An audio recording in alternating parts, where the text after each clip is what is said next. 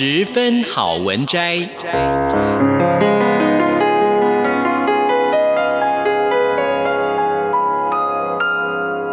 十分钟的心灵补给站。无论是快乐还是悲伤，不管是白天或是黑夜，阅读一篇好文章，也许只要短短十分钟，却能在你的心头低回，往复不已。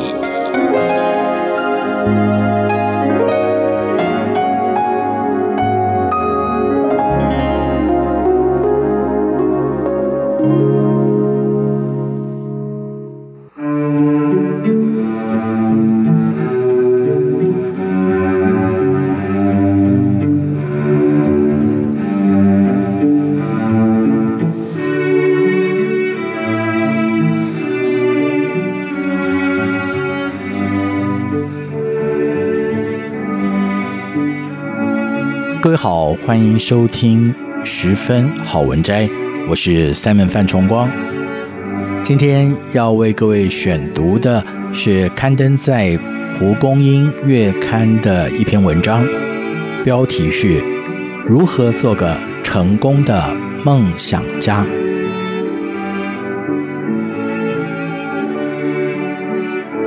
时间真的过得很快哦，去年定下的年度计划。请问各位，目前已经执行了几成呢？对于一切顺心的人，我们要说声恭喜。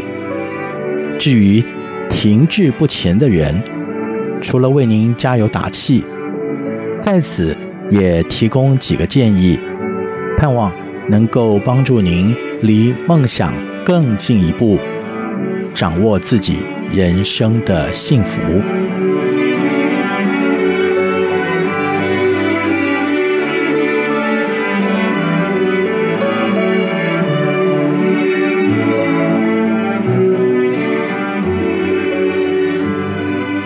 将好奇转为学习热情。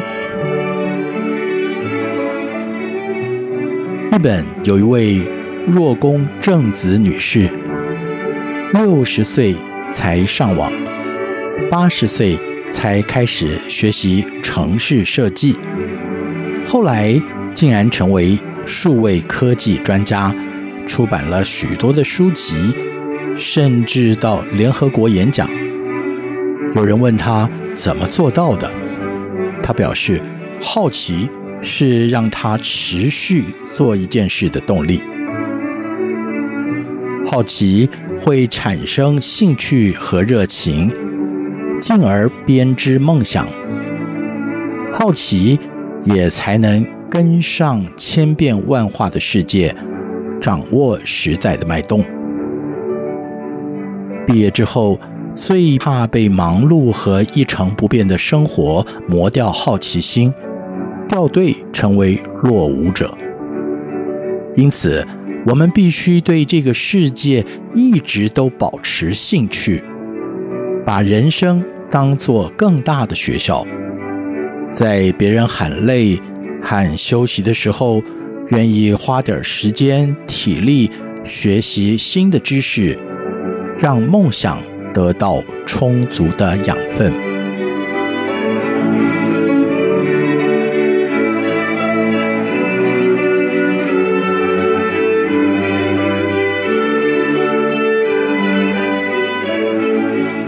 将心动化为实践行动。森林里的几只黄鼠狼想要吃鸡。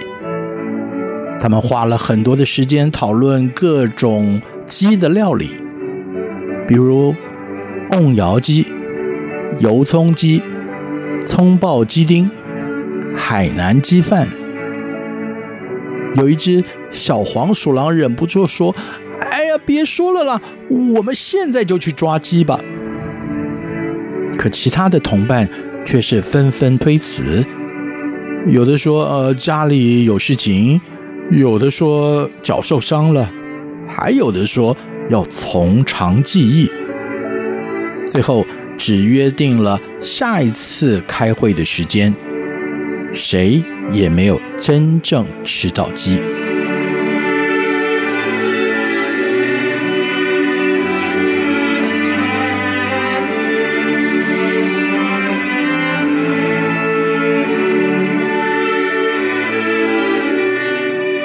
心动就该伺机行动。我们也许担心年轻会误事，冲动会坏事，但是再伟大的运动员，也是经过千锤百炼才缔造人人惊叹的好成绩。因此，要构筑梦想，就不能够害怕自己的声色和错误被别人看见。反而要趁机修正不足的地方，好在下一次行动中得到更理想的成绩。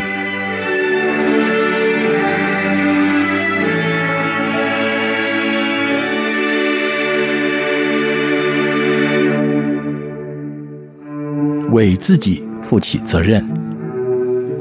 一个男孩原本衣着很有品味。在进入大学以后，却穿得乱七八糟，简直成了一场灾难。暑假回乡的时候，爸爸问他：“啊，怎么回事啊？以前不是常常教你怎么穿衣服吗？”这个男孩回答说：“爸爸，十八岁之前，每一件衣服都是您直接替我挑选的，呃，该长该短。”该黑色还是该白色，我都不用操心啊。现在忽然要我自己搭配，怎么能够一下就成功呢？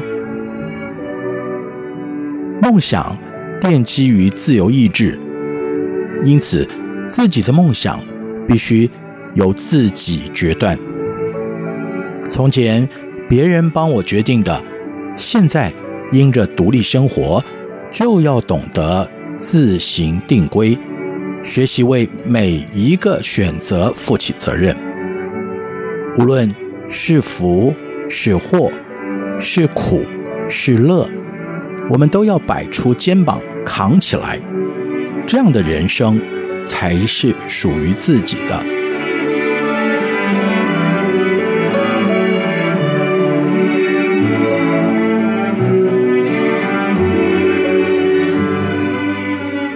常常怀抱感恩的心。小明被大公司录取为正式员工以后，他的脑子向全身的肢体夸耀：“幸亏我这么努力。”但是嘴巴说了：“你很努力，但成功不是只靠自己。如果没有我作答，考官又怎么能够认同你呢？”永远不要忘记，失败往往是自己的问题，但是成功一定和别人脱不了关系。真正完成梦想的人，总会谦逊地承认得到许多贵人的帮助。因此，我们一路上需要懂得感恩，也需要在达到目标以后，回头看见他人的努力，并且。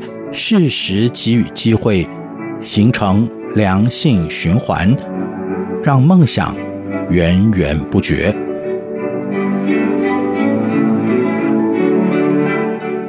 永葆热情，常怀感恩，立志行事，贯彻到底，为要成就美好的事。以上就是今天的十分好文摘，为各位选读的是刊登在《蒲公英月刊》的一则励志短文，标题是“如何做个成功的梦想家”。就进行到这儿，我是 Simon 范崇光，下一次节目时间空中再会。